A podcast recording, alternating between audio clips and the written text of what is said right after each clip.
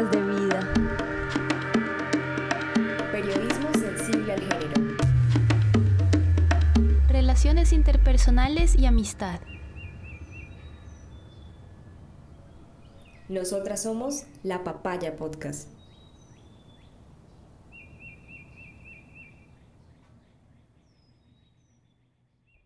No, yo digo que fue la vida la que a mí, la vida me tocó, me tocó sí o sí.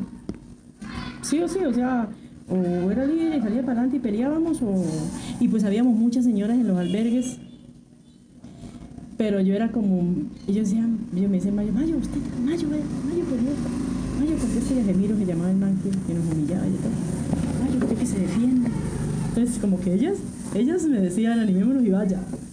Entonces, animémonos y vaya. Y yo iba.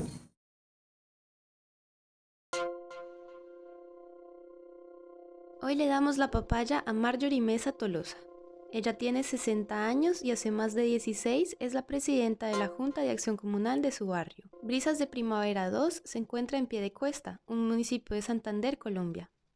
También es delegada de la Asociación de Juntas del municipio y hace parte de la Comisión Empresarial de la Federación Santanderiana de Juntas. Esa es una historia larga, yo soy fundadora acá. Yo llegué acá, esto era una finca, entonces se formó una asociación y yo era la vicepresidenta de la asociación. Hace, yo tengo acá el lote hace como 14 años, la casa la tengo hace 5 años. Piedecuesta está ubicada a 20 minutos de Bucaramanga. El centro de este municipio mantiene un estilo colonial con calles estrechas, comercio abundante y picos de montañas que rodean la vista de los piedecuestanos. Además es cuna de cuenteros, de aficionados al tejo y de paisajes conformados por cascadas, cultivos de aromáticas, caña de azúcar y maíz.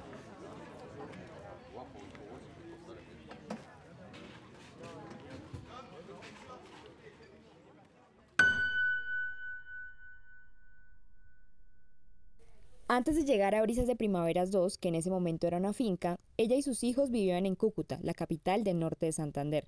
Pero ante el aumento del reclutamiento forzado de menores en la zona, tuvo temor de perder a sus hijos por el conflicto armado. En ese entonces, no sé ahorita, pero era un poquito delicada la situación, había conflicto por, por droga y por territorio y todo eso. Entonces me daba mucho miedo, tenía tres hijos varones, entonces me daba mucho miedo porque en ese entonces se llevaban los niños. Entonces esa fue una de las causas por las que vine, llegué a Piedecuesta.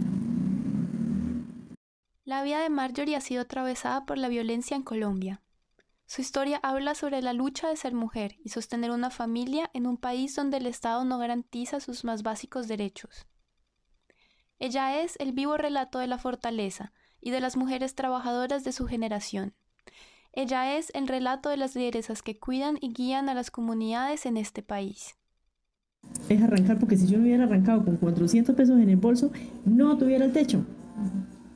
Es arrancar, es tener decisión, es tener decisión. Es, es, es no sucumbir ante las cosas. A mí me dio cáncer hace cinco años. A mí me mataron a mi hijo. Me entregaron a mi hijo lleno de plomo. Un hijo por el que sufrí, luché. Pero tenía que seguir, o sea, me quedaban cinco. Un día mi hija, ella, la que acabo de venir, me dijo, mamá, no lloré tanto, mamita, que quedamos cinco. Y yo me quedé pensando, Dios mío, si me quedaron cinco. Y levante la cabeza y hágale. Todavía no tenía la casa, por eso le dice a mi hijo eso, porque él no conoció la casa.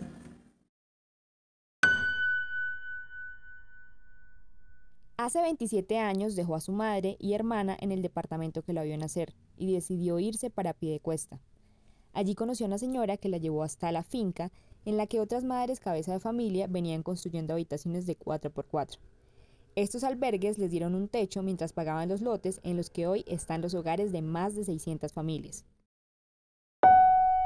En la habitación donde dormía ella y sus seis hijos, también debía cocinar. A la hora de ir al baño solo disponía de cuatro de estos para 40 familias. Entonces, para evitar discordias, a la hora de compartir el baño, Marjorie empezó a dirigir las filas de los pequeños que se preparaban para ir al colegio. Pues afortunadamente Dios le pone a uno ángeles. Había una señora conocida, eh, llegué a vivir en arriendo una piecita, empecé a trabajar en, en los oficios varios, en lo que Dios me regalara. Luego corrí con más suerte, trabajé en la Piedecuestana. Yo fui escobita, barrí calles. Yo sé lo que es barrer las calles. Estar al sol ocho horas, al sol y al agua. Sé lo que es que llamen y digan que la escobita no barre, que la escobita no pasa, que... Bueno, muchas cosas. Es un trabajo duro. Llueva, truene, lo que sea, hay que barrer. Si es primero de enero hay que barrer. Si es Semana Santa hay que barrer. Eh, una escobita no para y una escobita es el que luego de las fiestas tiene que ir a recoger el reguero, a recoger todo lo que hay. Un trabajo bastante duro, pero bueno, gracias a Dios ahí para seguir sacando adelante mis hijos. Luego de nueve años eh, me fui, trabajé también en una empresa de salud, se llamaba Salud, una empresa de salud. Y de ahí cumplí los 57 años y colorín colorado, este evento se ha acabado porque ya no había más trabajo para mí.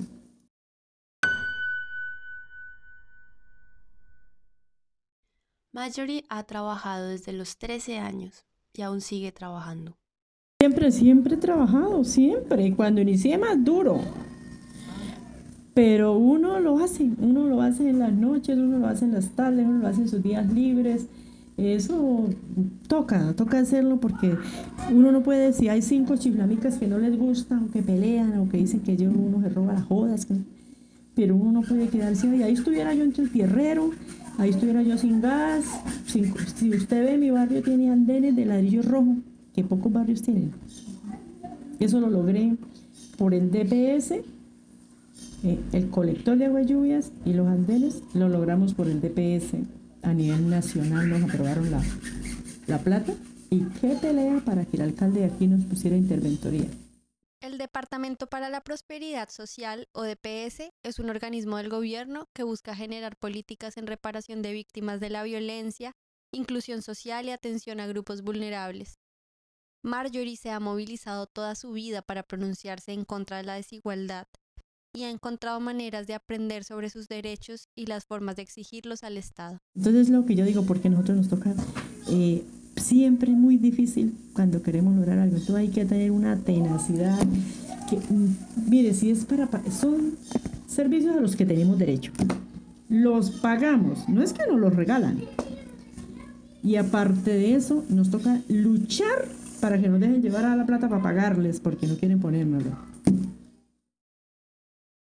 Marjorie es reconocida en su barrio como una líder. Por cuatro periodos ha sido la presidenta de la Junta de Acción Comunal y aunque este año otro representante será elegido, su legado ha dejado una huella en adultos y niños.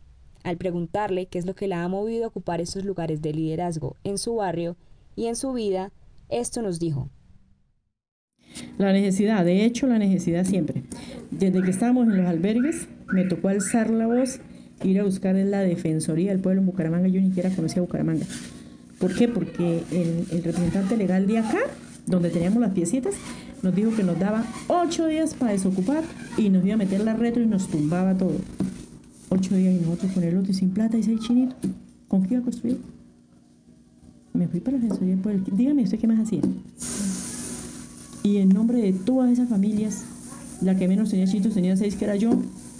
Ocho chinitos, cinco chinitos, cuatro chinitos, eso sí, porque chinitos se abundan. Yo ya tenía hasta nieta. Marjorie dice que su barrio está lleno de liderazgo femenino. La Junta de Acción Comunal está conformada principalmente por mujeres.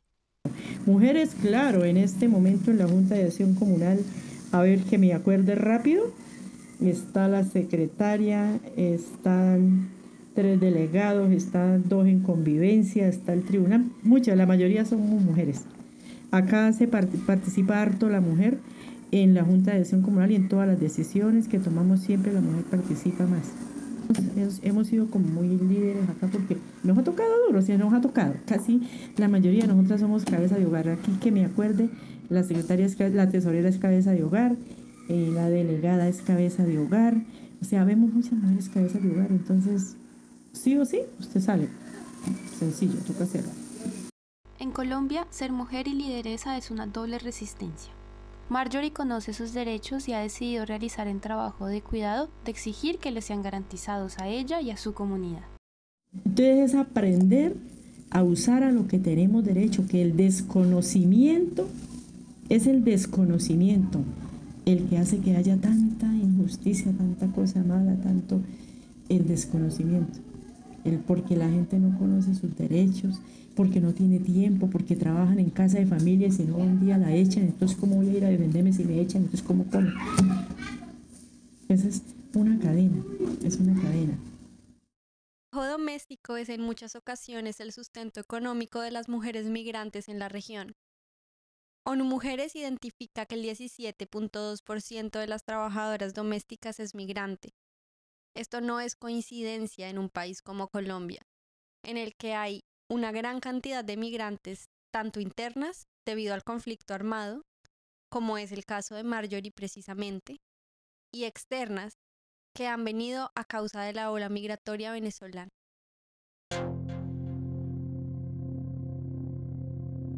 Marjorie, o Mayito, como también le gusta ser llamada, trabaja ahora como empleada doméstica, un trabajo muy precarizado en Colombia.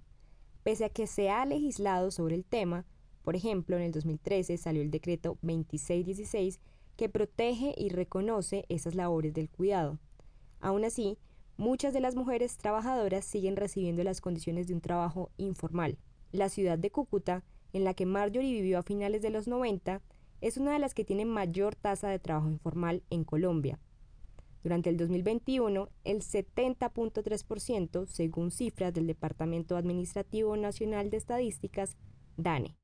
Bueno, en este momento estoy trabajando de oficios varios en un conjunto, muy bonito por cierto, y la gente muy humana, que es lo que me tiene más contenta, siempre lo digo, para mí la parte humana, yo soy la boba del abrazo, yo le digo a la gente, a todo el mundo, a mis amigos, digo, yo soy la boba del abrazo, a mí me, eh, me levanto a las 6 de la mañana, le echo comida a mis pescados, le echo agua a mis matas, me baño, me pongo mi uniforme, voy saliendo a las 7, me voy en moto y me vengo en moto. Tengo mi, motorizado personal, personalizado, que me lleva, me trae.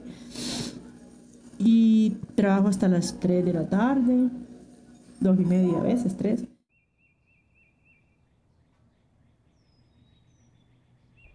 Marjorie es muy consciente de la realidad laboral de un gran porcentaje de personas en Colombia.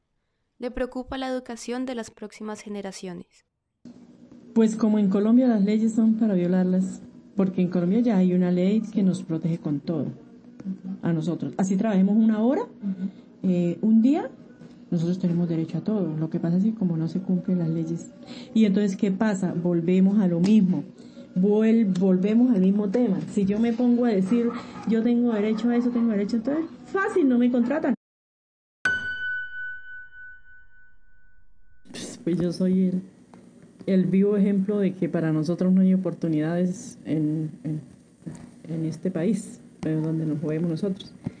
Pues sí, a ver, vamos, yo soy un ejemplo, tengo 60 años, no tengo pensión, ni siquiera tengo subsidio de adulto mayor, subsidio de nada, nada, yo no tengo absolutamente ninguna protección ni nada y, he trabajado desde los 13 años.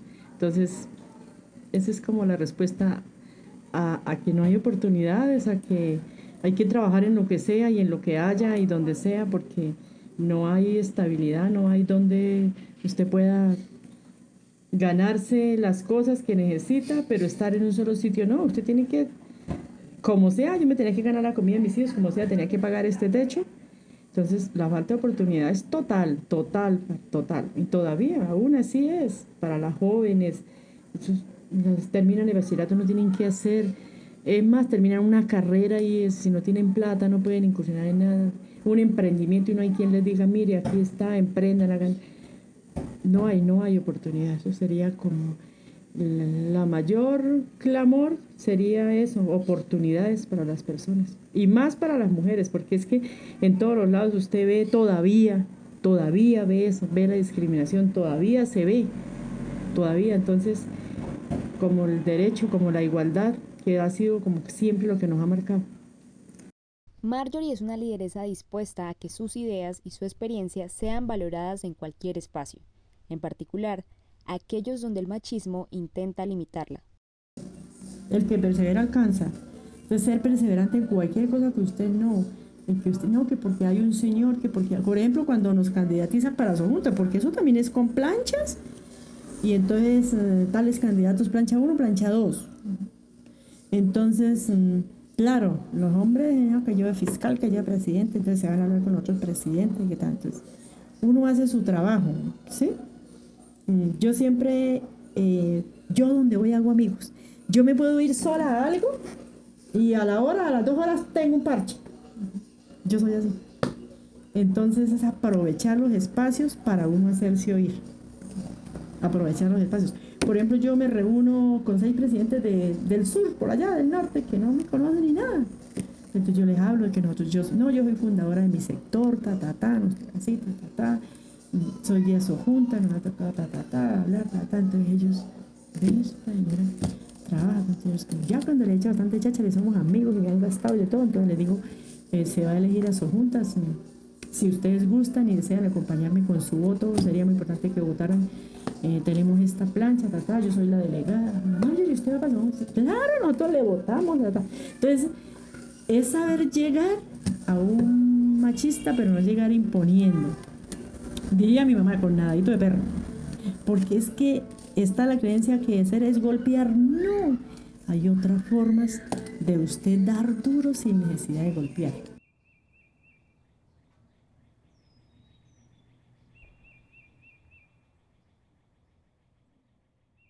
Pues si eso es la mujer trabajadora, entonces respondería, sí, somos unas berracas, somos unas echadas para adelante, cría seis hijos sin papá, ta, ta, ta. Pero yo pienso que la mujer trabajadora más que debe ser más que trabajadora laboriosa y también trabajar en sí misma. Yo digo que a las mujeres yo les diría a mis compañeras es que sean laboriosas en ellas mismas, que trabajen en ellas mismas. El conocimiento ha sido su batuta contra la desigualdad. Por eso, ahora que está próxima a entregar su cargo, ella busca que los delegados y delegadas de la Junta sigan capacitándose y educándose. Desea profundamente que cuando ella ya no sea presidenta, puedan seguir luchando por hacer cumplir los derechos de las personas en su barrio. Pero uno como líder tiene que más enseñarlos a, hacer avantes, a salir adelante, a que no le pase lo de uno, a que no los atropellen, digamos. Nosotros a los niños les enseñáramos los derechos, pero a saberlos pedir. No es que el niño atropelle al otro y que como el niño tiene derecho, entonces no. Es que son lo equivocado ahora.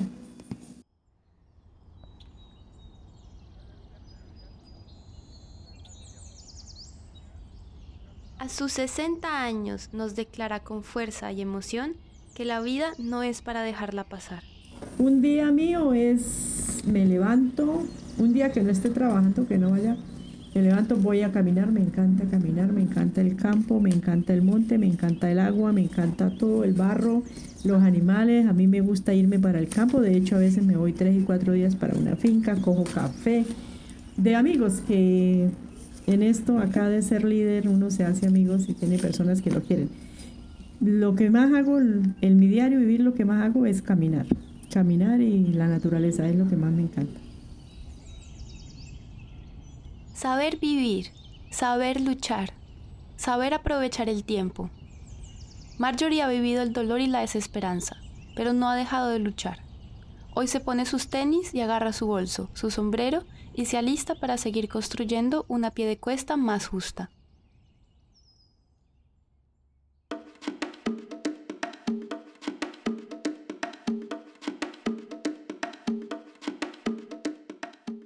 La Papaya Podcast somos Karen Valentina Sánchez, Ana María Betancourt, Ariana Ramírez. Gracias por acompañarnos en este primer episodio de La Papaya Podcast. Te invitamos a difundirlo y a seguirnos en nuestra cuenta de Instagram arroba lapapaya.co y el canal por el cual nos estés escuchando. A Marjorie Mesa le damos las gracias por prestarnos su voz por su trabajo comunitario y por compartir su historia de vida en nuestro espacio. Mantente al tanto de nuestros eventos en nuestra página de Instagram. Estamos al servicio de la libertad practicando periodismo sensible al género.